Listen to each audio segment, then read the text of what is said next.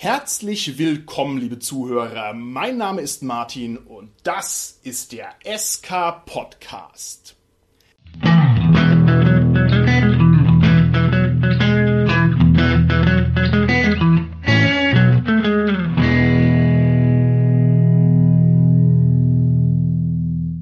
Es ist das Jahr 2021 und deswegen bin ich wieder allein im Studio und über die Distanz zu mir zugeschaltet sind meine lieben Gäste, der Carsten, die Tanja und der Holger. Hallo, hier ist der Carsten. Hallo, hier ist die Tanja. Ja, hallo, der Holger hier. Wir Macherinnen und Macher vom SK Podcast sind ja durch und durch rätselhafte Gestalten. Und es ist uns ein Anliegen, dass wir uns auch mit den großen Rätseln der Existenz intensiv auseinandersetzen. Und eines der größten Rätsel ist das Rätsel der Rätsel. Und genau das werden wir heute mal bei den Hörnern packen und werden uns also mit dem großen Rätsel der Rätsel im Rollenspielkontext auseinandersetzen.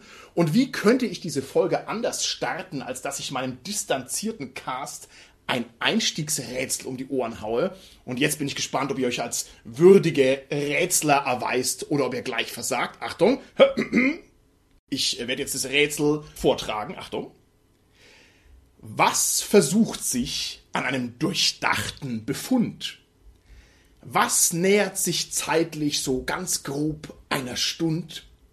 Was besteht letztlich aus Worten aus eurem Mund? Und was wird erst durch einen bescheuerten Einstiegsgag von mir richtig rund? Wer weiß es? Das ist der SK-Podcast, ganz eindeutig. Yay! Hervorragend! Hey. Sehr schön. Herzlichen Glückwunsch, Tanja, du hast das erste Rätsel erfolgreich bewältigt. Mal schauen, wie viel tausend noch auf uns zukommen.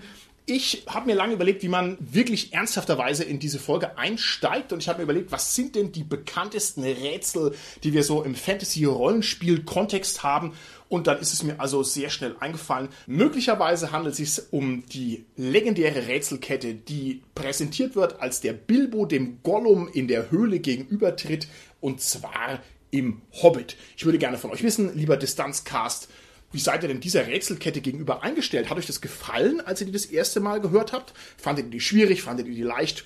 Äußert euch doch mal bitte dazu. Also ich habe die als Kind gelesen und wie soll ich sagen, ich wäre nicht drauf gekommen, weil irgendwie die Lösungen waren ein bisschen zu konstruiert, fand ich. Obwohl ich damals Okay. schon ganz gerne Rätsel gelöst habe. Aber es hat halt so schön in die Geschichte gepasst, deswegen fand ich sie jetzt auch nicht schlecht. Okay, alles klar. Carsten, wie ist es bei dir? Im Gegensatz zu dir, Tanja, war es bei mir so, dass ich die Rätsel tatsächlich erst im Film wahrgenommen habe. Und ich finde die irgendwie so mittelgut. Also die waren ganz nett und ich fand es halt auch cool, dass im Hobbit da halt Rätsel vorkommen. Und ich glaube sogar, sind es nicht sogar im Herr der Ringe, dass sie nochmal vorkommen in der Rückblende?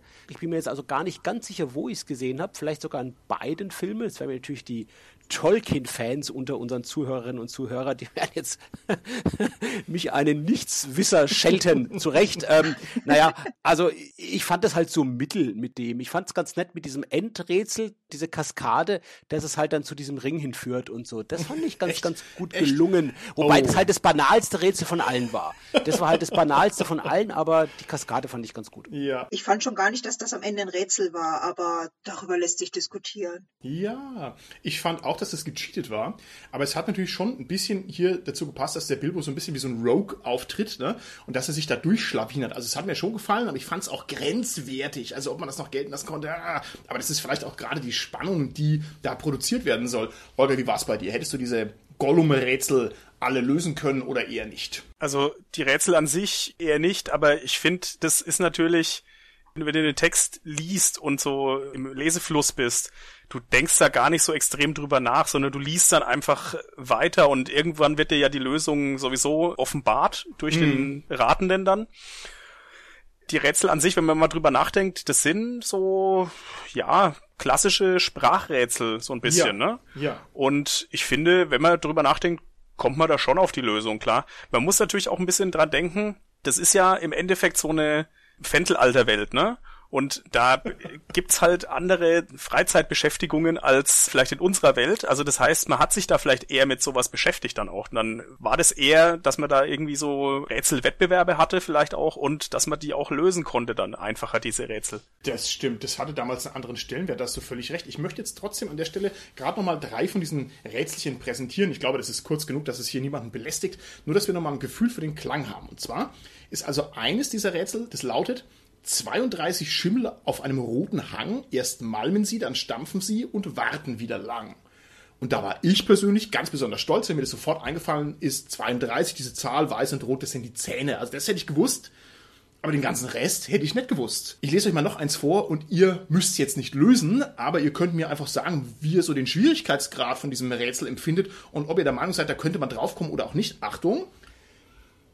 Atemlos lebt es, Kalt wie der Tod schwebt es, fühlt keinen Durst und doch trinkt es, trägt ein Kettenhemd und nie klingt es. Was sagt ihr dazu? Wenn ich mich recht entsinne, war es die Lösung der Fisch. Ja. Aber das war gerade dieses eine Rätsel, wo ich auch gesagt habe, das hätte auch noch weiß der Geier nicht was sonst sein können. Da war mir einfach die Lösung viel zu wenig eindeutig. Ja, ja. Carsten, hättest du das gewusst, den Fisch? Ich fand den Klang erstmal schön.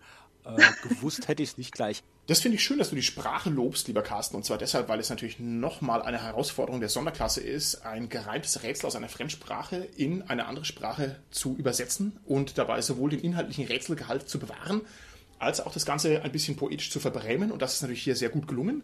Und ich wüsste jetzt aus dem Ärmel nicht, ob vielleicht die englischen Varianten noch etwas leichter zu lösen sind. Denn wenn man sich das überlegt, also das ist ja hier semantisch und von den Valenzen her hoch herausfordernd. Das Kettenhemd, na, die Schuppen des Fisches und solche Sachen. Also das ist ja auch sehr schwierig, das so unterzukriegen. Ich gebe euch nochmal ein letztes kurzes von diesen verschiedenen Rätseln, einfach weil daran wäre ich gescheitert zum Beispiel. Hoffentlich könnt ihr mich da überflügeln mit eurer Rätselkompetenz. Das Rätsel lautet, der Schrein ohne Deckel, Schlüssel, Scharnier, birgt einen goldenen Schatz, glaub es mir. Und um es hier gleich aufzulösen, gemeint war wohl das Ei. Da wäre ich also im Leben nicht drauf gekommen, dass die Lösung da das Ei ist. Und ich finde, das sieht man schon, wir haben hier schon ein paar grundsätzliche Schwierigkeiten zutage gefördert, was mit diesen Rätseln los ist. Und wir haben hier auch eine sehr spezielle Art von Rätseln präsentiert, nämlich Sprachrätsel, Sprachspiel und Sprachwitzrätsel. Da gibt es natürlich noch sehr viel mehr. Bevor wir das Ganze jetzt ein bisschen systematisieren und versuchen abzuklopfen, würde ich trotzdem gerne nochmal vorneweg fragen. Wie ist denn so eure rollenspielerische Erfahrung mit den Rätseln? Habt ihr in der letzten Zeit mal ein schönes Rätsel erlebt oder habt ihr eine besonders schöne Erinnerung oder eine besonders grausliche Erinnerung? Falls ihr da irgendwas wisst, dann würde ich vorschlagen, ihr lasst uns da kurz daran teilhaben. Carsten, wie sieht es bei dir aus? Aktuell kann ich jetzt gar nicht so sagen, aber ich habe natürlich ein paar schöne längerfristige Rätselerinnerungen und das sind zwei.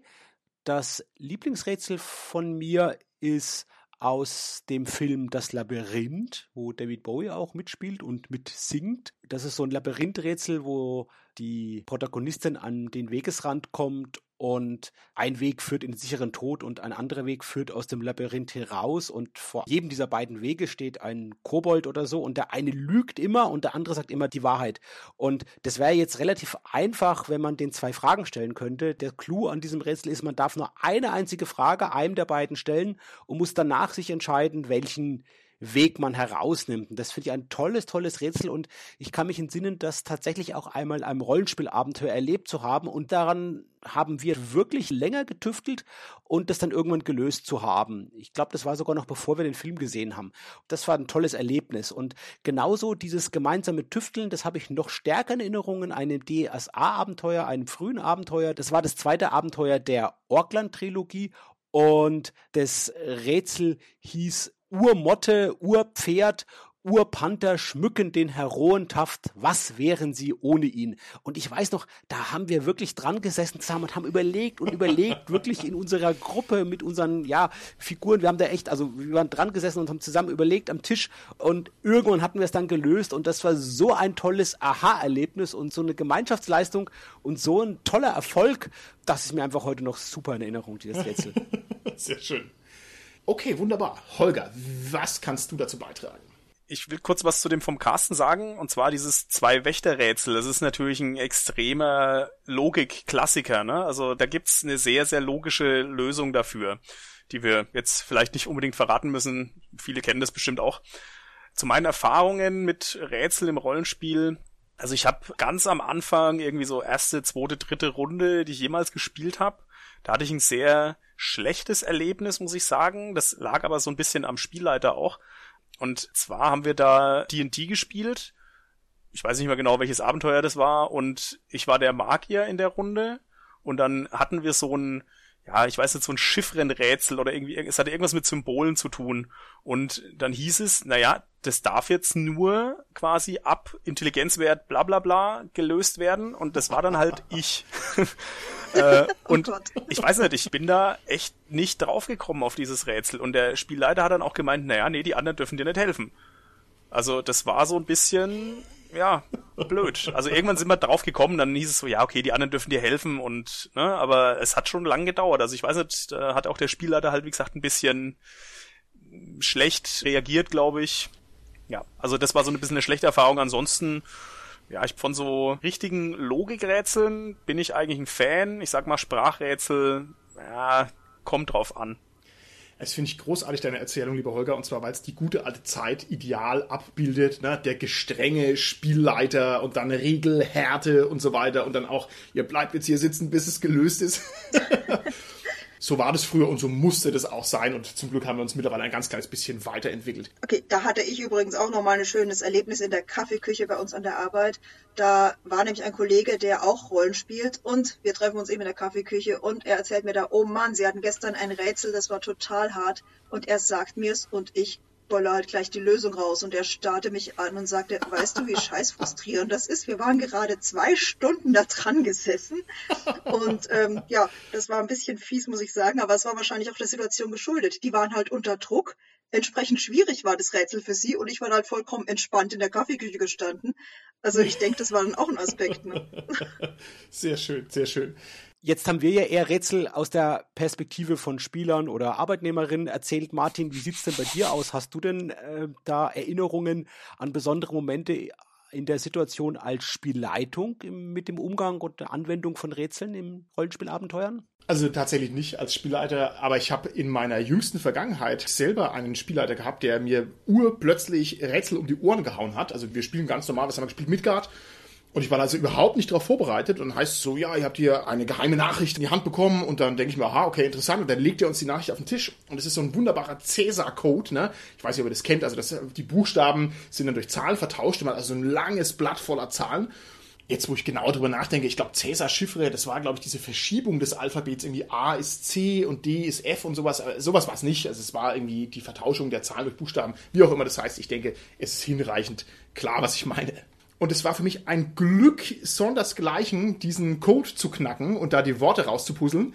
Also mir macht es wahnsinnig Spaß, weil da gibt es dann so ein paar Tricks irgendwie Buchstabe E ist der häufigste und der zweitletzte Buchstabe in den deutschen Wörtern ist immer das E und hinten ist immer ein R oder ein N und dann kannst du die Artikel rausfinden und dann die, was weiß ich, die Pronomen und so weiter und so fort. Also es gibt so ein paar Kniffe, wo man sich dann so durchkonstruiert und da waren wir auch, glaube ich, eine Stunde dran gesessen. Es war hervorragend, es war ein großer Spaß und ich hatte das seit langer Zeit verdrängt, dass diese Rätsel so viel Bock machen können. Ich bin natürlich der bei Weiben sozial inkompetentere als du, Carsten. Das heißt, ich habe also dann den Spaß daraus gezogen, dass ich das lösen konnte ne? und hat dann auch mit dem Spielleiter, der dann häufiger mal so ein Zeug mir rausgezuckert hat, das Vergnügen dann daran, also auch da mich drauf zu stürzen und zu sagen, yay, das ist ein Binärcode, das weiß ich sofort, zack, zack, zack, zack, zack. Und was mir da also besonders gut gefallen hat, war, dass es meine persönliche Leistung war, diese Rätselstellungen zu knacken. Also ein richtig ehrliches Erfolgserlebnis, so yes, ich bin schlau genug, das zu machen. Und das fand ich toll ja, das, das widerspricht so ein bisschen diesem rollenspielerischen Ansatz. Ich spiele einen Trottel und der muss immer doof sein, das mir auch wahnsinnig Spaß macht, ne? aber das war immer genau das andere und das fand ich ganz, ganz hervorragend. Also war sehr schön. Was ich jetzt interessant finde, ist, ich habe jetzt explizit dich als Spielleitung gefragt, Martin, aber genauso war natürlich die Frage an Tanja und mich ja auch offen und wir haben ja auch schon beide äh, viel gespielleitet.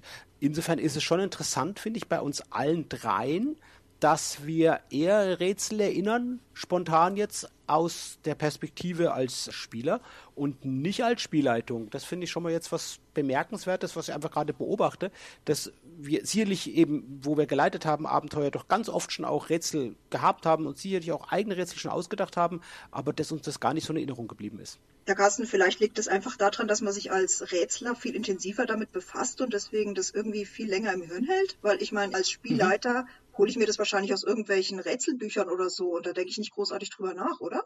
Ja, gut, glaube ich, das also mal emotional und auch zeitlich, gedanklich damit mehr drin. Das klingt plausibel, ja. Ich habe eine schöne Erinnerung auch als Spielleiter an ein schönes Rätsel. Und zwar ist es das Lied der Nimwan. Ich bringe jetzt nicht mehr zusammen, in welchem DSA-Abenteuer das drin war. Und das Rätsel hat folgendermaßen funktioniert. Es gab also ein langes Lied, einen poetischen Liedtext. Und die Spieler mussten diesen Liedtext dann übersetzen in Begebenheiten. Ne? Also da wurde zum Beispiel eine Landschaft beschrieben und dann mussten die aus dieser poetischen Sprache Landschaftsmerkmale rausfinden und mussten dann sozusagen irgendwie eine Route finden oder sowas. Und das hat mir sehr gut gefallen, und zwar, weil dieses Lied nämlich im Doppelsinn funktioniert hat, nämlich einmal als Lied selber, also das hat eine Geschichte erzählt, und dann war es eben gleichzeitig auch noch eine Handlungsanweisung. Das war cool. Also da habe ich mir überlegt, da mussten die Autoren ganz schön Hirnschmalz reinstecken und es hat also sehr schön funktioniert, nur um mal auch von der anderen Perspektive da was berichten zu können und ein Lob aussprechen zu können. Das hat mir gut gefallen und ist mir im Kopf hängen geblieben. Lieber Distanzcast, ich würde gerne von euch wissen, was ist denn eigentlich ein Rätsel? Und in den Vorüberlegungen zu dieser Folge sind wir drauf gekommen, dass das überhaupt nicht leicht zu greifen ist. Ich würde also vorschlagen, dass vielleicht jeder mal versucht, so seine Herangehensweise in kurze Worte zu fassen und vielleicht müssen wir da auch ein paar Definitionen, ist vielleicht ein bisschen hochgegriffen, ein paar Erklärungsmuster auch einfach nebeneinander stehen lassen. Ich bin schon gespannt, was ihr denn jetzt als Beschreibung hernehmen würdet, was genau ein Rätsel ist, denn so leicht ist es nicht. Tanja, was ist für dich ein Rätsel? Puh, also hm, ich würde sagen, ein Rätsel ist so, wie soll man sagen, eine kleine, in sich geschlossene Aufgabe, wo man mit Informationen arbeiten kann, die man eben schon hat. Also es darf jetzt irgendwie nicht sein, dass man die von sonst woher sich holen muss. Also ein Rätsel halt einfach eine ganz kleine Aufgabe, das ist schwierig. Es ist schwierig, Tanja. Kann man das so ist, sagen? Na, das kann man natürlich so sagen. Ich gebe es mal weiter. Ich komme auch nochmal ganz zurück auf dich, wenn du noch was ergänzen möchtest. Holger, wie würdest du das denn begrenzen? Was ist ein Rätsel? Also ich würde ein Rätsel so definieren, dass es eine Aufgabe ist, die man mit reiner Logik mit bekannten Wissen lösen kann. Beziehungsweise die andere Bedingung ist, es muss lösbar sein. Okay, gut. Alles klar. Carsten, wie schaut's bei dir aus? Was ist für dich ein Rätsel? Ja, ich kann mich da euch anschließen. Ich finde auch, das muss in einer begrenzten Zeit lösbar sein, die Aufgabe, und die muss mit dem Wissen, dass man in dieser Situation und in diesem zeitlich begrenzten Umfang irgendwie erlangen kann, lösbar sein. Wichtig ist aber, es ist nichts, was man eigentlich sofort weiß, genau genommen. Also wenn ich euch fragen würde, wie hieß das allererste DSA-Abenteuer, dann könnt ihr das vielleicht sogar direkt sagen, das ist aber dann kein Rätsel, weil ihr euch das nicht erschließen müsst. Also irgendwas, was man sich durch Verknüpfung von Wissen, durch Kombinatorik, durch Knobeln, durch Ausprobieren, durch abstraktes Denken etc. etc. sich letztendlich herleiten muss als Lösung und nicht was, was man automatisch parat hat, weil ihr wisst natürlich, wie das allererste DSA-Abenteuer hieß. Wie hieß es denn? Der Wald der verwunschenen Seelen. Zirp, zirp, zirp. Zirp, zirp. Wie heißt Wirtshaus zum schwarzen Keiler? Also tatsächlich, jetzt ist interessant, ich würde sagen, das war weder Wirtshaus zum Schwarzen Keiler noch Wald ohne Wiederkehr, sondern das war Silvanas Befreiung. Okay, es kann auch sein.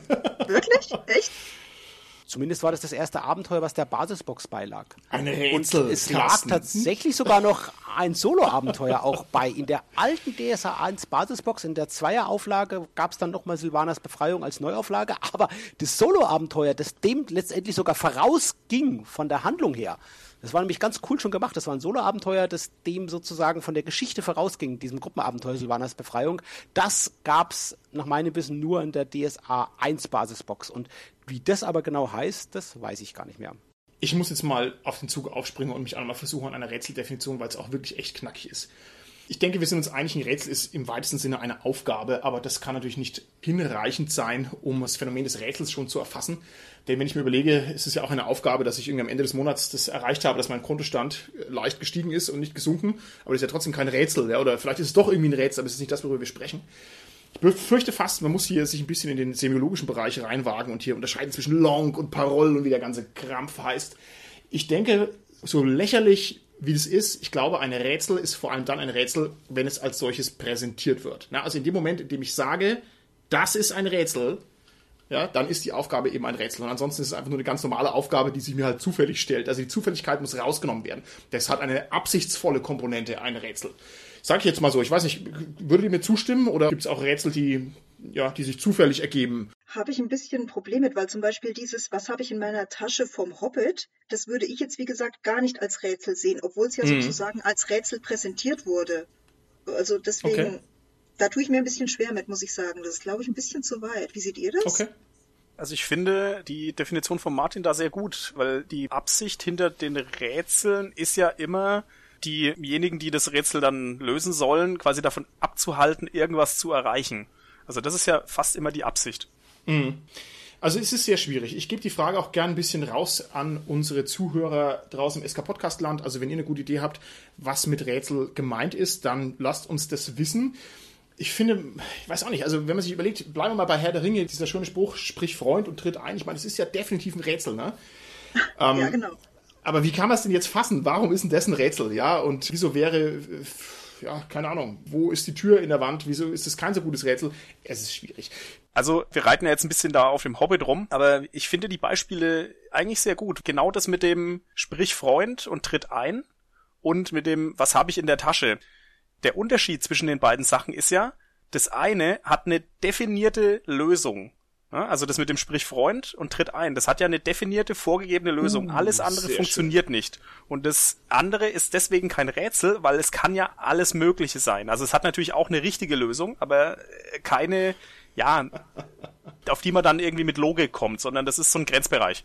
Das heißt, Holger, der Herr der Ringe muss neu geschrieben werden. Das ist großartig. Sehr gut. Ich würde vorschlagen, dass wir uns an diesen Definitionen jetzt nicht unendlich festbeißen, weil man erreicht einen Punkt, wo man einfach nicht weiterkommt, beziehungsweise wo man so viele Beispiele und Gegenbeispiele liefern kann, dass es auch zu weit zerfasert. Wie gesagt, wer eine gute Idee hat, der kann uns das gerne noch schreiben. Wir sprechen hier vor allem über so klassische Abenteuerherausforderungen und dabei belasse ich es jetzt einfach mal ganz salopp.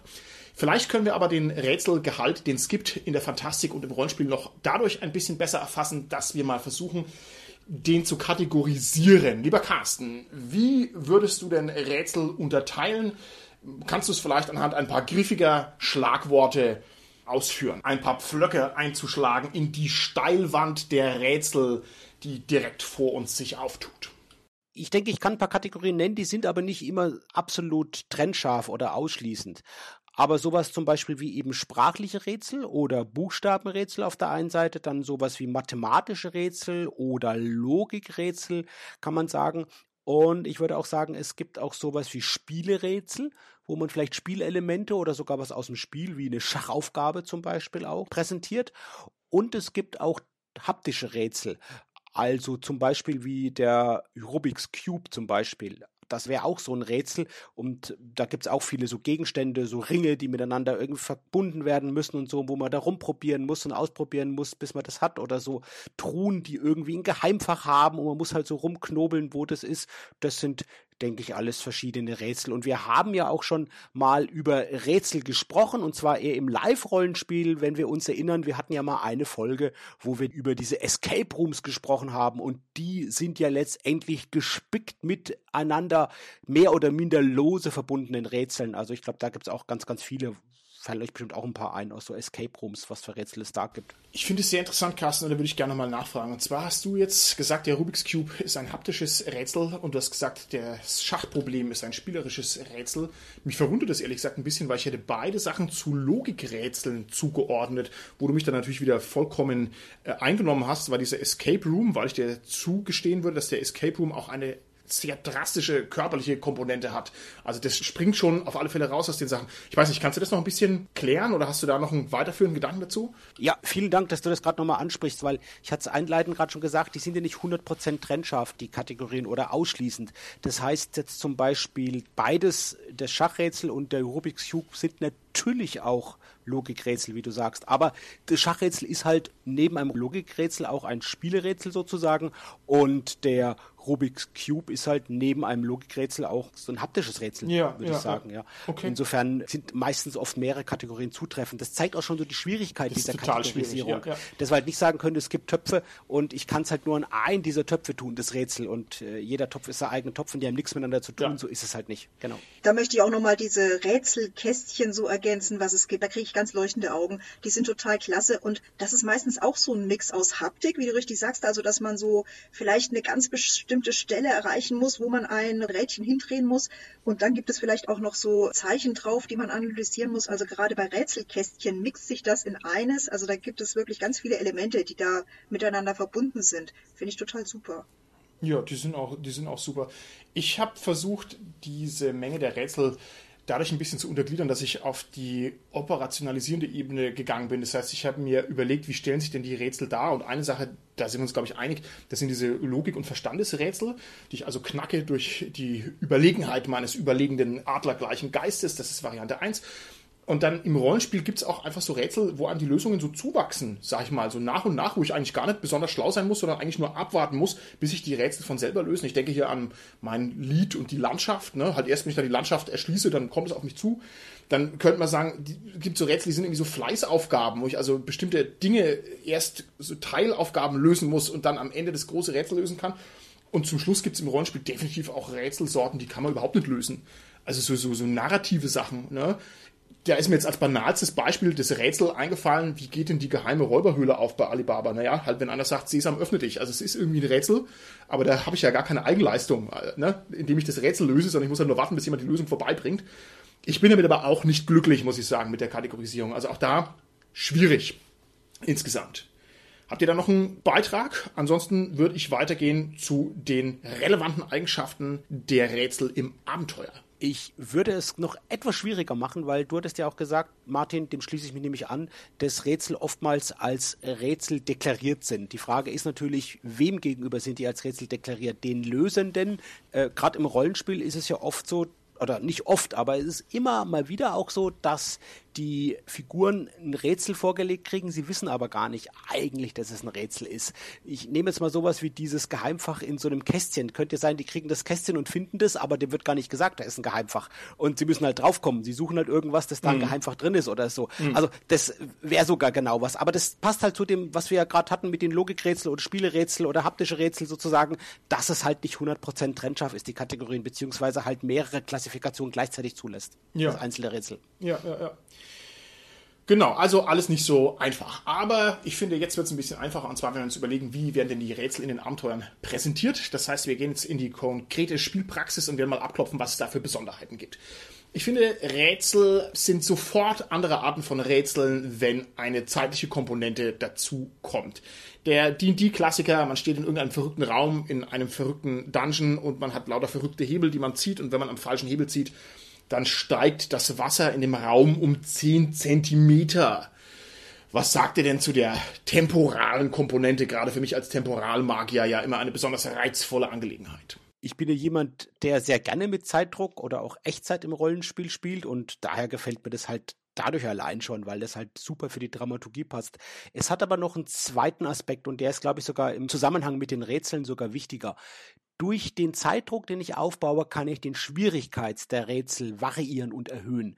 Weil es gibt viele Rätsel, du hast selbst schon gesagt, Martin, es gibt so Fleißrätsel oder so, wo man Zwischenaufgaben irgendwie bewältigen muss erst. Die sind letztendlich nicht schwer, wenn man genügend oder unendlich ja. viel Zeit ja. hat. Die sind aber schwer, wenn halt die Zeit limitiert ist.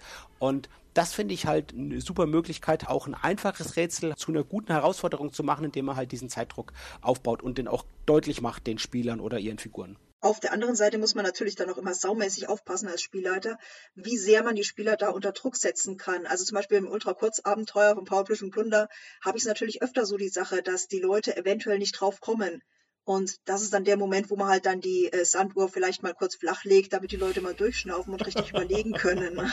Das ja, ist dann ja. auch nicht immer so ganz trivial. Ne? Das ist natürlich gegen die reine Lehre, ne? die OSR als deren Jünger ich mich durchaus verstehe, wenigstens derzeit sagt, man muss den Zeitdruck konsequent durchziehen, ansonsten ist der Erfolg nicht ehrlich.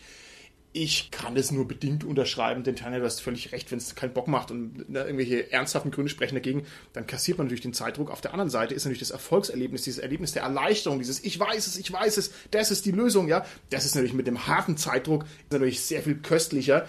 Also das ist natürlich schon gut. Ich finde, ein bisschen in die gleiche Kerbe schlägt's, wenn man sagt, Fehler werden bestraft. Also, wenn ich euch jetzt dieses Heringsrätsel vom Gollum da präsentieren würde und immer wenn einer von euch was Falsches sagt als Antwort, dann kriegt er eine gewatscht. Ich finde, das würde das Ganze auch noch ein bisschen interessanter machen. Wie sehen wir das denn im Rollenspiel? Was habt ihr dazu für Gedanken? Du meinst jetzt, die Spieler kriegen eine gewatscht? Nein, oder, äh? sowas machen wir nicht, Tanja. Also wie ich das fände, ich würde natürlich zurückwatschen in dem Moment. ähm, ins Nicht sozusagen. Ich finde es gut, wenn das wirklich immanent in die Story passt. Also wenn man wirklich, wie du jetzt zum Beispiel gesagt hast, man hat so und so viele Schalter zum Ziehen und jedes Mal steigt dann, wenn man es falsch macht, der Wasserspiegel um 10 Zentimeter. Das finde ich ziemlich cool, weil der Fehler dann natürlich bestraft wird und es immer enger, immer enger wird. Die Frage ist natürlich, wie zieht man es durch? Ihr seid ja die Vertreter, dann sollen die Charaktere doch sterben, wenn sie zu blöd sind, so ungefähr. Ja. Da hätte ich ein bisschen Hemmungen mit, bekanntermaßen. Aber ja, es ist sicherlich eine Sache, wo man sich selber überlegen muss, was ist mein Stil, ne? Ja, ich kann der Aussage zustimmen, dass Fehler bestraft werden, wenn ich es aber verallgemeinere oder ein bisschen größeren Kontext setze. Ich finde, die Lösung eines Rätsels oder die Nichtlösung eines Rätsels muss eine Konsequenz haben. Und die Konsequenz kann ja auch positiv sein. Die muss ja nicht nur negativ sein, aber sie soll halt irgendwas bewirken. Wenn es letztendlich für die Situation im Rollenspielabenteuer keinen Unterschied macht, dann wird halt auch das Rätsel dadurch entwertet. Und das ist halt das Wichtige, ja. Es muss aber halt nicht so sein, dass jeder kleine Fehler irgendwie bestraft wird oder so. Das hängt halt von der Art des Rätsels dann einfach auch ab. Ja. Ich kann natürlich durch so, sag ich mal, ein Rätsel, das vielleicht so ein bisschen auf so ein Trial and Error basiert, dadurch natürlich auch wieder vom Schwierigkeitsgrad erhöhen, indem ich halt nur eine bestimmte Anzahl von Versuchen zulasse oder halt auch einzelne Fehlversuche dann halt immer schon sozusagen ja mit negativen Konsequenzen versehe. Das kann durchaus auch Sinn machen. Ich finde gerade dieses Hebelbeispiel mit dem Wasser, das immer weiter steigt, ist doch eigentlich ein schönes Beispiel. Man stelle sich vor, das Wasser würde nicht steigen, da würde also jemand, der rational in die Sache rangeht, einfach sagen, okay, ich habe sieben Hebel, ich habe also keine Ahnung zweimal, zweimal, zweimal, zweimal, zweimal, zweimal zwei verschiedene äh, Stellungen, ne? Und dann mache ich die halt nacheinander durch und irgendwann geht halt die Geheimtür auf das ist ja blöd, ne? Da habe ich das Rätsel zwar auch überlistet, aber nicht im Sinne des Erfinders. Also, oder ich weiß nicht, oder wäre das dann trotzdem schlau und wäre eine schlaue Lösung, um so ein Rätsel zu, zu überwinden? Was sagst du dazu, Holger? Würdest du so rangehen an den Speck oder nicht? Naja, wenn es keine Konsequenzen gibt, kann ich natürlich ganz einfach alles durchprobieren. Solange es, sagen wir mal, zeitlich irgendwie durchführbar ist. Also bei den sieben Hebeln kommst du vielleicht noch durch, aber wenn es dann mal höher kombinatorisch wird, wird es schwierig. Ja. Ich finde, ja, also es muss natürlich irgendeine Begrenzung geben, dass es eine größere Herausforderung auch wird. Mir fällt da spontan der Film Goonies ein, wo sie durch so eine Höhle auch mit ganz vielen Rätseln beziehungsweise Aufgaben laufen und am Schluss in der Höhle sind sie an so einer Orgel und auf der Karte ist ein Akkord und die müssen den Akkord spielen auf der Orgel. Und jedes Mal, wenn sie falsch spielen, fällt halt irgendwie der Boden runter ein Stückchen. Also die haben quasi nur eine bestimmte Anzahl an Versuchen, das zu machen. Und das, das macht es natürlich spannend in dem Moment. Ja. So, ich gehe gedanklich mal noch ein Schrittchen weiter. Und zwar machen wir jetzt mal eine Art negative Bestandsaufnahme. Rätsel, wenn sie funktionieren, können sie großartig sein und können tolle Erfolgserlebnisse sein und können spannend sein und so weiter und so fort. Aber Rätsel können immer auch knirschen und krachen und können eben überhaupt nicht funktionieren. Was ist denn an Rätsel und Rätselstellungen manchmal problematisch? Was fällt euch denn da ein? Lieber Holger, was meinst du? Ja, na gut. Es kann natürlich immer der Schwierigkeitsgrad des Rätsels äh, ein Problem darstellen. Also, dass die Leute einfach nicht drauf kommen, weil sie es, ja, weil sie es einfach nicht lösen können. Auch selbst wenn sie irgendwie drüber nachdenken, entgeht ihnen halt die Lösung, weil es irgendwie nicht ihr Gebiet ist, das zu lösen beziehungsweise weil es vielleicht auch in Kombination damit unlogisch ist. Ja, also es äh, hat man ja vorhin in der Definition, es, es sollte schon immer irgendwie auf Logik basieren, dass, dass mhm. man es halt durch reines Nachdenken eigentlich lösen kann. Na, es kann natürlich auch einfach sein, sie kommen in dem Moment nicht drauf. Ich meine, das kann dann schon ein Rätsel sein, was eigentlich prinzipiell super funktioniert. Wie jetzt das, wo ich meinte, in der Kaffeeküche, ich hatte halt Blut gleich die richtige Eingebung und die haben halt ewig lang gerätselt. Das kann halt echt schief gehen, wenn sie einfach in dem Moment auf dem Schlauch stehen da ist halt dann die Frage, wie geht man als Spieler dann damit um? Ne? Weil man will sie ja nicht da jetzt ewig lang quasi vor diesem Rätsel stehen lassen und das Abenteuer steht jetzt quasi die nächsten zwei, drei Spielabende, nur weil die auf das Rätsel nicht kommen. Ne? Aber wenn man mal drüber nachdenkt, und das ist schon eine große Krux mit den Rätseln. Das klassische Beispiel, die Minen von Moria, sprich Freund und tritt ein. Ich finde, das ist eigentlich ein Plot-Stopper-Bug, ja? Und es war ja auch fast so, dass da der Plot fast gestoppt wäre vom ganzen Herr der Ringe, weil sie ja ewig nicht reingekommen sind. Ich meine, was wäre denn jetzt gewesen, wenn der Gandalf nicht draufgekommen wäre? Dann wäre es ja da an der Stelle quasi ausgewesen, die ganze tolle Saga. Was mache ich denn jetzt, Carsten, bei dir? Du hast mir das jetzt präsentiert. Dieses Rätsel, der Schrein ohne Deckel, Schlüssel, Scharnier, birgt einen goldenen Schatz, glaub es mir, und ich komme partout nicht drauf. Ich löse es nicht. Wie würdest du damit umgehen? Der Knackpunkt ist tatsächlich der, dass ich ja gesagt habe, auch die Rätselslösung oder Nichtlösung soll eine Konsequenz nach sich ziehen, um es eben irgendwo wertvoll zu machen. Das Problem ist halt, dass ihr gerade angesprochen habt, wenn die Konsequenz sozusagen so eine Flaschenhalsproblematik beinhaltet. Das heißt, ich muss das Rätsel lösen, damit das Abenteuer weitergeht. Dann ist es natürlich krass, wenn man es nicht löst, weil da muss man halt irgendwie gucken, dass man denen eine Hilfestellung gibt, den Figuren, den Spielern, damit sie es halt lösen können.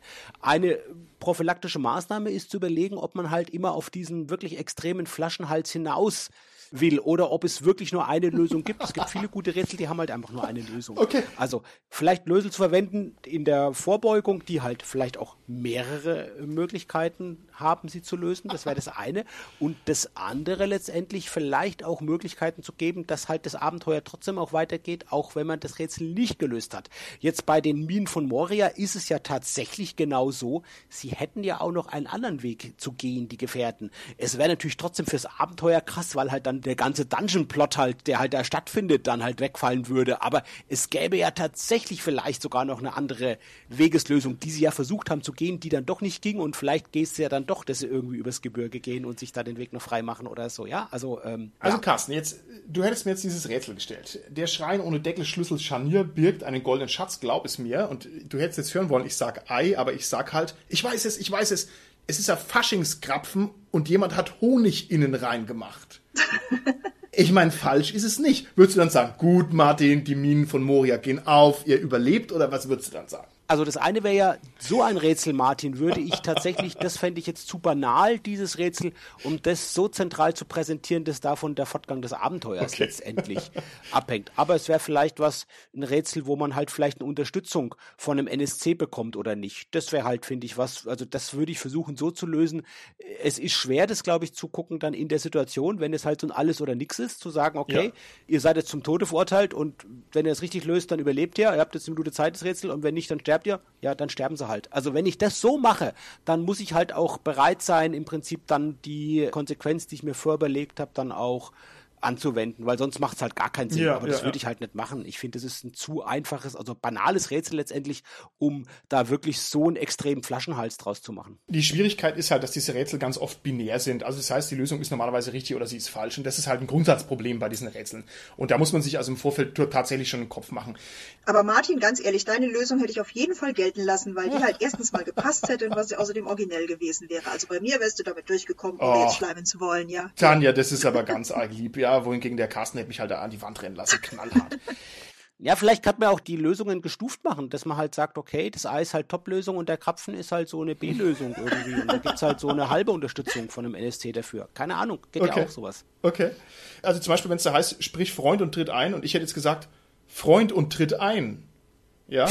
Hättest du mich dann auch reingelassen? Hätte geholfen. Da geht die Tür dann nur zur Hälfte auf. ja, genau. Nein, dann kannst du noch einen Fuß reinstecken. Also das ist auf alle Fälle ein Problem, diese binäre Angelegenheit mit diesen Rätseln, da muss man sich vorher also einen guten äh, Kopf drum machen. Letzten Endes haben wir ein ähnliches Problem ja zum Beispiel auch bei den Probenwürfen, die geschafft werden oder nicht geschafft werden.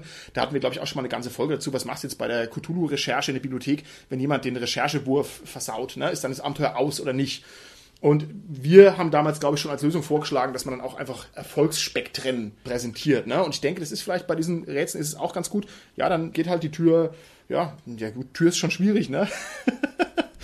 Ich weiß auch nicht, was dann los ist. Dann geht halt die Tür erst so spät auf, dass vorher noch ein Angriff von dem Monster aus der Pfütze stattfindet oder irgendwie sowas. Vielleicht müsste man so machen. Aber ich möchte noch ein viel größeres Problem präsentieren und da bin ich sehr gespannt auf eure Ideen dazu. Und zwar, es ist eigentlich nicht so sehr realistisch, dass irgendwo Rätsel in einem Abenteuer einfach vorhanden sind. Wäre das der Fall, dann wäre auch in unserer richtigen Welt sehr viel mehr Rätsel da. Ne? Und wenn ich mir das überlege, was gibt's denn überhaupt für Rätsel in der echten Welt? Mir ist eigentlich nur eingefallen die Captchas die also den Roboter vom Menschen unterscheiden sollen, wo man also halt die Ampeln anklicken muss oder die Fußgängerüberwege oder sowas. Aber ansonsten gibt es ja auch keine Rätsel. Das heißt, in einer ausgedachten Welt, wer um Gottes Willen sollte denn seinen Tresor damit absichern, dass er sagt, der Schrein ohne Deckel, Schlüssel, Scharnier, Bild ein goldenen Schatz, glaub es mir. Und wenn einer sagt, ei, dann geht's auf, das ist doch Käse. Also meine Frage an euch, wie kriege ich Rätsel einigermaßen geschmeidig in eine fantastische Welt hinein, ohne dass es total aufgesetzt wirkt? Also ich finde jetzt ehrlich gesagt dein Beispiel mit dem Tresor gar nicht so daneben, weil ich meine, hier, ja natürlich, hier machst du halt, sagen wir, eine mechanische, technische, was auch immer Lösung, die du zur Verfügung hast. Aber in einer Fantasy-Welt, wo du zum Beispiel mit einer magischen Sprachformel irgendwas sichern kannst, da ist doch so ein Rätsel eigentlich genau das, oder? Okay, ist eine gute Idee, aber dann würde ich doch nicht nehmen dieses blöde Rätsel, ich würde sagen, wie ist der Vorname meiner ersten Freunde? So, und das weiß halt nur der Erzmagier. Woher soll ich wissen, ob die Trixie heißt oder Janine? Ja, das weiß ich halt einfach nicht, aber das weiß der. Das heißt, das wäre halt das sehr viel bessere Rätsel, weil es kann halt nur er lösen. Also ich finde, das ist ein wichtiger Punkt, Martin, und der läuft ja darauf hinaus, dass das Rätsel im Game, also innerhalb der Spielwelt, innerhalb der Plothandlung irgendwo sinnvoll sein soll und nicht im Prinzip so ein eben Effekt hat, im Prinzip jetzt die Spielerinnen und Spieler zu unterhalten, aber eigentlich in Perspektive ihrer Figuren oder vor allem der Person, der ihnen das Rätsel vorgibt, keinen Sinn gibt. Aber da im Gegensatz zu den ganzen Escape Rooms, wo zwar auch so so eine Cover-Story, sag ich mal, existiert, aber die Rätsel aneinandergereiht sind, es überhaupt keinen Sinn macht, warum da jetzt vielleicht irgendein Geheimdienst da diese Rätsel eben gibt, um irgendwas zu sichern. Ne? Wie du sagst, ja, das ja, würde ja. nie einen Sinn machen finde ich, machen es Rollenspielabenteuer schon viel, viel, viel besser. Und eine Sache, was zum Beispiel Rollenspielabenteuer machen, wird zum Beispiel ja auch im Herr der Ringe in der Fantasy-Welt, ist so, dass sie einfach der Person, die dieses Rätsel gibt, eine Motivation geben, dass die nämlich eine Affinität hat für Rätsel. Wie jetzt im Herr der Ringe oder im Hobbit der Gollum, zum Beispiel auch in Fantasy-Welten, dass man halt auch bestimmte, ja, Fabelwesen halt nimmt. Ich glaube, die Sphinx zum Beispiel, mm. die halt mm. gerne Rätsel geben oder ein Herrscher, der halt da ein Fable dafür hat oder so und da im Prinzip seine Leute testen will, wie in Märchen oder so irgendwie. Also ich glaube, das ist eine Möglichkeit, wie man ein Rätsel gut einbaut und sagen kann, warum jetzt doch das Rätsel im Prinzip da ist, ja. Oder halt wirklich Rätsel machen, die halt aufgrund von der Situation entstehen, in denen die Figuren halt sind, wie mit dem steigenden Wasserspiegel zum Beispiel, Martin. Ja, Genau, oder solche Ehrenkodizes, dass man eben tatsächlich einen Herrscher hat und man ist angeklagt und der hat so ein Faible für Rätsel und sagt, okay, wisst ihr was, wenn ihr das Rätsel löst, dann lasse ich euch frei. Das finde ich durchaus immanent. Also damit hätte ich jetzt gar keine Probleme. Ich finde es geschmeidig eingebaut. Hättest du damit gar keine Probleme, liebe Tanja, das ist gut, weil da kann ich direkt aus dem Nähkästchen plaudern und zwar folgendermaßen. Ich meinerseits, wie jeder weiß, bin ja ein Barbar reinsten Wassers und ziehe häufig aus, um das Schwert meines Vaters zu suchen. Nun ist natürlich mein Vater ebenfalls nicht von schlechten Eltern, der ist nämlich natürlich der Barbarenkönig. Ich bin ja nur sein Sohn. Und nun ist es so, dass der Barbarenkönig häufiger mal Gefangene macht und nun muss er als gerechter König natürlich seinen Gefangenen eine Chance geben, sich aus der Gefangenschaft wieder herauszuschlawinern. Und zwar macht es mein Vater also so, wenn jemand gefangen ist, dann kommt er raus, ja, und da werden ihm zwei Schokoladenkugeln dargereicht. Und in der einen Schokoladenkugel ist eine Mandel drin und in der anderen Schokoladenkugel ist nur Schokolade drin. Und der, der gefangen ist, der muss mit dem Finger auf eine der beiden Schokoladenkugeln zeigen. Und wenn er die erwischt, wo die Mandel drin ist, dann ist er frei. Und wenn er aber die erwischt, wo nur die Schokolade drin ist, dann wird er enthauptet. Ja, also vollkommen gerecht, ja, nach altem barbarischen Gesetz. genau die richtige Art und Weise, das zu erledigen. Aber nun ist mein Vater natürlich auch ein Fuchs und er sagt, naja, Gerechtigkeit schön und gut, aber sein barbarisches Volk, das möchte auch die Köpfe rollen sehen, ne? Weil es einfach so schön kullert und bullert und bollert. Und deswegen macht er meistens so, dass er einfach überhaupt keine Mandel in die Schokoladenkugeln reintut. Ist ganz schön fies, ne? Und meine Frage an euch drei jetzt. Stellt euch vor, ich bin zufällig mal unterwegs und jetzt werdet ihr von den Häschern meines barbarischen Vaters gefangen. Seid die Gefangene, kommt aus der Gefangenenhöhle raus. Überall die Zuschauer auf dem Rund um euch herum toben und jubeln. Der Scharfrichter hat die Axt schon in der Hand und jetzt werden euch diese beiden Schokoladenbällchen präsentiert. Ihr sollt das Schokoladenbällchen rausfinden in dem sich eine Mandel befindet. Aber ich habe euch das natürlich vorher gesagt, dass ihr wahrscheinlich ausgeschmiert werdet. Dass also wahrscheinlich in keinem dieser beiden Bällchen eine Mandel drin ist. Was tut ihr, um lebendig aus der Lage rauszukommen? Auf geht's. Okay, also im Endeffekt ist es so, es sind keine Mandeln drin. Ja. Und wenn ich die mit der Mandel finde, komme ich frei. Ja, aber es geht halt nicht. Aber wie kommst du denn trotzdem frei? Naja, ich kann, da es ja Schokolade ist, einfach eine von den Kugeln essen und sagen, mmm, Mandel. und dann müssen sie ja die andere Kugel aufmachen und sehen, oh, da ist gar keine Mandel drin. Und dann müssen sie mich ja freilassen, weil sie nicht mehr Wow. nachweisen können, es war keine Mandel drin in der anderen. Holger, du hast den Barbarentest bestanden und ihr seid außerdem die Letzten, die dadurch rauskommen, weil ich werde es meinem Vater natürlich stecken und dann macht ihr quasi einmal die Mandel in eine Kugel aus Affenkot rein. Haha, ja? Und dann seid ihr wieder verloren. Nein, hervorragend gelöst. Hervorragend gelöst. Okay, um diesen barbarischen Exkurs nochmal schnell zu erden. Also ich bin der Meinung, dass wir da schnell in so einem Bereich drin sind, wo das cheesy ist, dass also plötzlich der römische Kaiser ein Fable hat für Rätsel und das Monster ist rätselstellend und der Magier ist der verrückte Rätselmagier.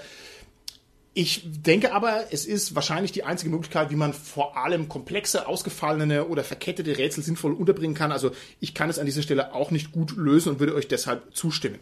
Fallen euch sonst noch Schwierigkeiten oder Probleme ein beim Stellen von Rätseln im Rollenspiel? Lieber Carsten, was hast du noch anzubieten?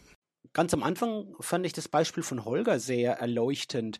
Also was man auf keinen Fall machen sollte, diesen Gruppendruck so erzeugen, dass im Prinzip nur eine Person aus der Runde das Rätsel lösen soll, die anderen sind zum Zuschauen, zur Inaktivität verdammt und auf die Person, die das Rätsel lösen soll, tut er dann voll so ein Gruppendruck entstehen. Also im Gegensatz zu meinen Beispielen, wo wir das wirklich als Team gemeinsam gelöst haben und so ein tolles Teamerlebnis hatten, das ist, glaube ich, was, worauf man auf jeden Fall achten sollte, dass das halt gegeben ist, auf jeden Fall.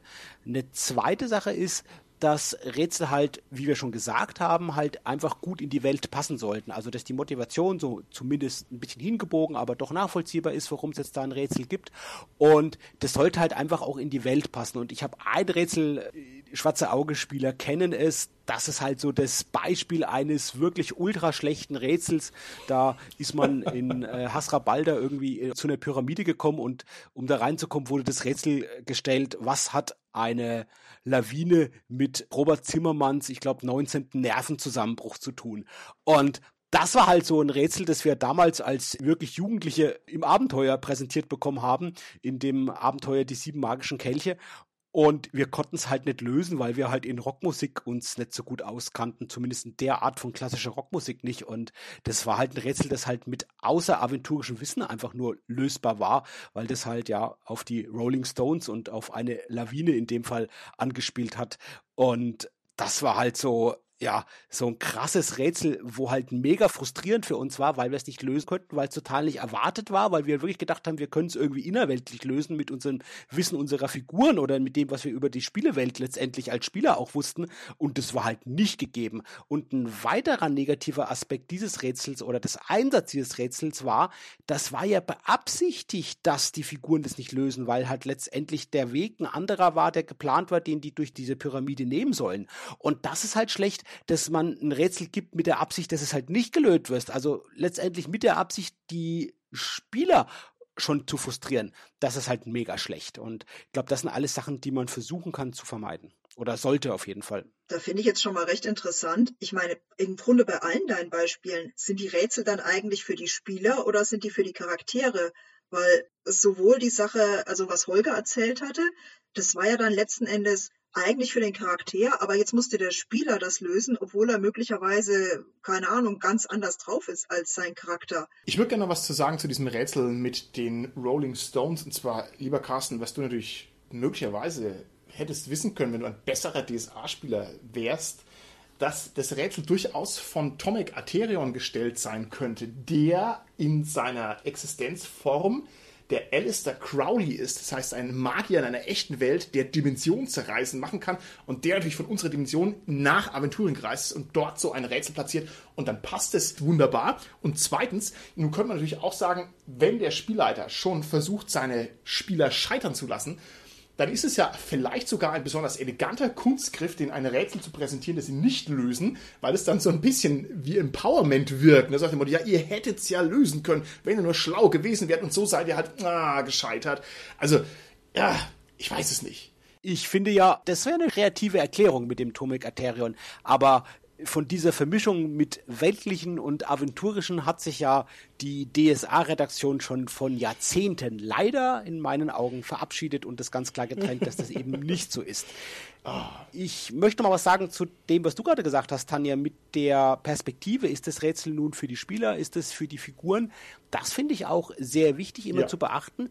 Und tatsächlich sollte es irgendwie für beide möglich sein. Das kann mal mehr für die einen, für die anderen sein, aber es sollte für beide, denke ich, sein. Und das ist immer schön, wenn es klingt, ein Rätsel so zu präsentieren, dass das halt letztendlich sowohl für die Spieler als auch für ihre Figuren ist. Und da finde ich zum Beispiel erst auch sehr schön so haptische Rätsel, wie so eben den Rubik's Cube zum Beispiel oder sowas zu nehmen, die man halt auch am Tisch präsentiert und vorher halt in der Welt der Figuren beschreibt und dann vielleicht einfach das auf den Tisch legt und vor die Spielerinnen und Spieler legt und so und dann sozusagen so eine Brücke baut zwischen den beiden Welten. Also ich widerspreche an dieser Stelle auf die freundlichst mögliche Art und Weise und zwar, weil ich der Meinung bin, dass gerade diese intellektuelle Herausforderung, die normalerweise mit dem Rätsel verbunden ist, oder die kombinatorische Herausforderung, dass die also genuin was für die Spieler ist, und dass man sich hier nämlich ausnahmsweise mal davon lösen kann, dass der Würfelwurf die Schwierigkeiten bewältigt. Ne? Also wenn mein Barbar über den Zaun hüpft, dann würfel ich halt und dann schafft er das. Dann habe ich als Spieler ja eigentlich nur richtig gewürfelt, aber ich selber habe natürlich den Sprung nicht gewagt. Und gerade bei den Rätseln würde ich mich aus dem Fenster lehnen und würde sagen,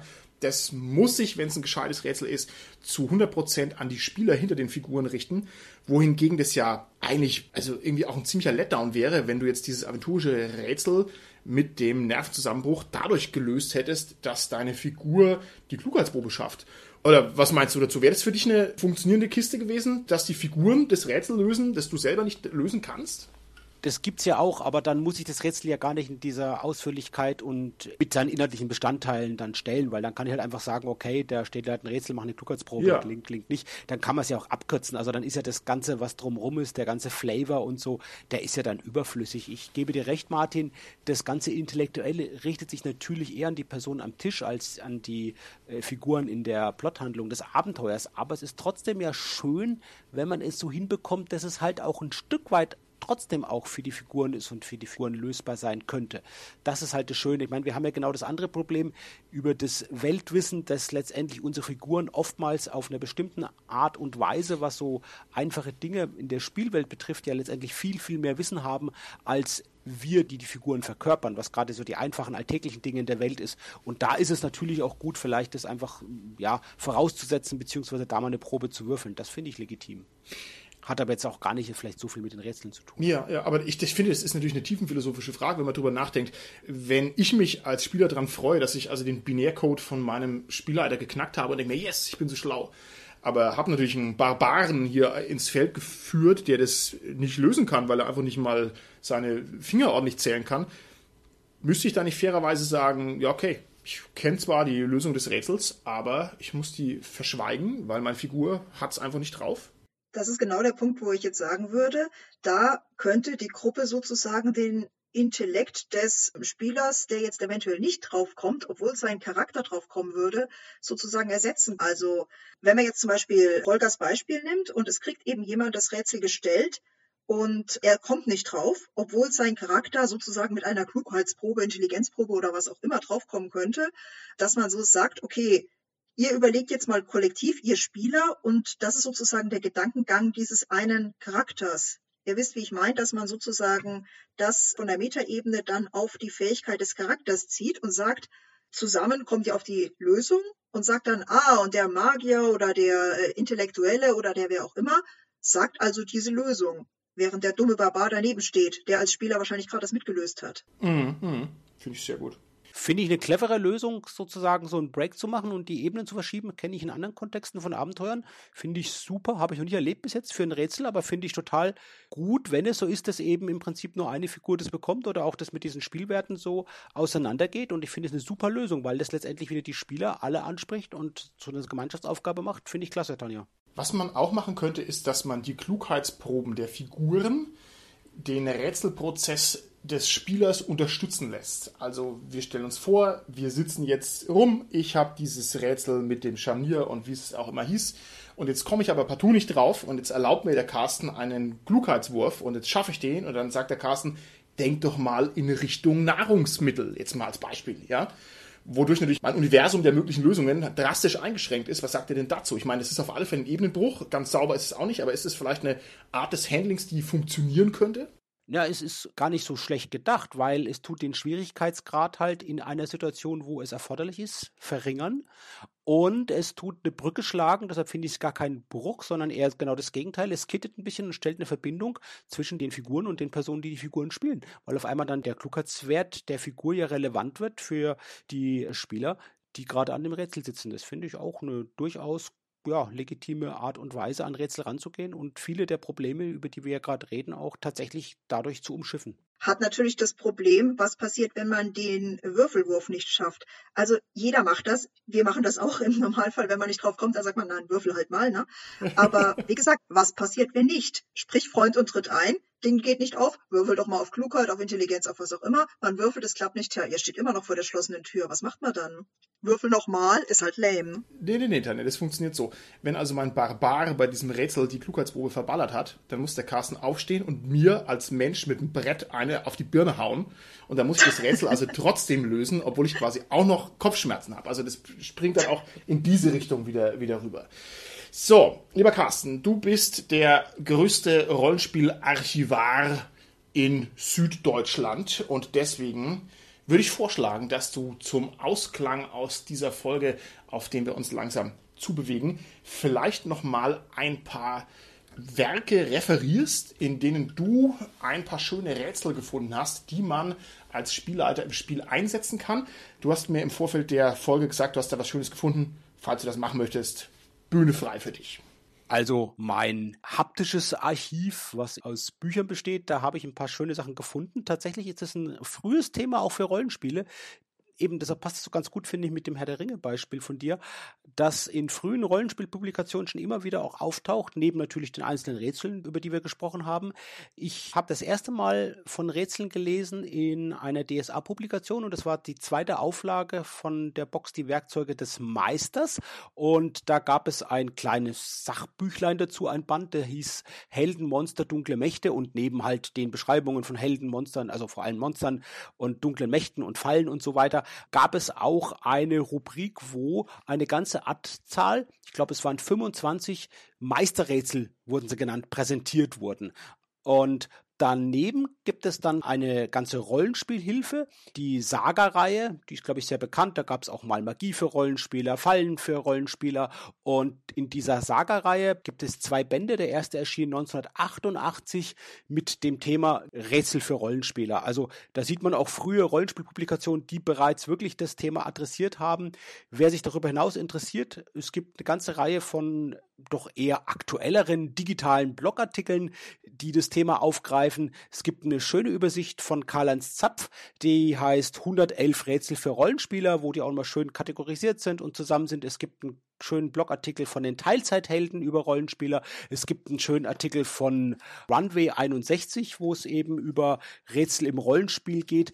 Und dann von Vier Helden und ein Schelm für Schwarze Auge, für Rätsel im Rollenspiel und natürlich auch im Tannelorn, da gibt es einen Thread, wo Rätsel im Rollenspiel gesammelt werden. Also ich finde, man findet eine ganze, ganze Menge zu dem Thema speziell. Darüber hinaus gibt es natürlich auch wirklich auch Publikationen, Bücher habe ich auch, wo halt so Logikrätsel einfach präsentiert werden, die man sich einfach auch so kaufen kann, unabhängig jetzt von den Rollenspielsachen. Aber natürlich ist es schön, diese Rollenspielrätsel zu sehen, weil die ja schon eher so ein bisschen eben, wo wir darüber geredet haben, diesen Gap letztendlich, die überwinden, reinzukommen halt von unserer Spielerwelt in die Rollenspielwelt und da im Prinzip schon thematisch ein Stück weit so angelegt sind, dass sie halt dann passgenau sind dafür, dass sie auch in einem Rollenspielabenteuer irgendwie auftauchen können und es da nicht so konstruiert konstruiert ist. Ja. Und wenn man mal keinen Bock hat, sich als Spielleiter vorzubereiten, kauft man sich einfach so ein Buch mit 10.000 Sudokus und dann geht man hin und sagt, hier, Kinder, löst es erstmal, wenn ihr fertig seid, kommt er wieder. Ja, und dann ist der Spieleabend gerettet. Ja, perfekt. Gut, da würde ich sagen, sind wir an dieser Stelle durch. Wenn ihr, liebe Hörerinnen und Hörer draußen im SK Podcast Land, noch ein besonders schönes Rollenspielrätsel wisst, was ihr gerne loswerden wollt oder von einer besonders schönen Rätselerfahrung künden könnt, dann teilt uns das doch mit. Da freuen wir uns sehr, denn die guten Rätsel sind schon auch kostbar. Und man neigt ja auch dazu, diese ganzen traditionellen Rätsel, wie diese beiden Wächter, der eine lügt immer, der andere sagt immer die Wahrheit, dass man das irgendwann mal kennt. Ja, das heißt, die verbrauchen sich auch so ein bisschen. Also würde ich mich freuen, wenn wir da noch ein bisschen was zu hören bekommen und ist vielleicht auch für andere ganz lesenswert. Gut, dann sind wir an dieser Stelle raus. Bis zum nächsten Mal. Tschüssi. Tschüss. Tschüss.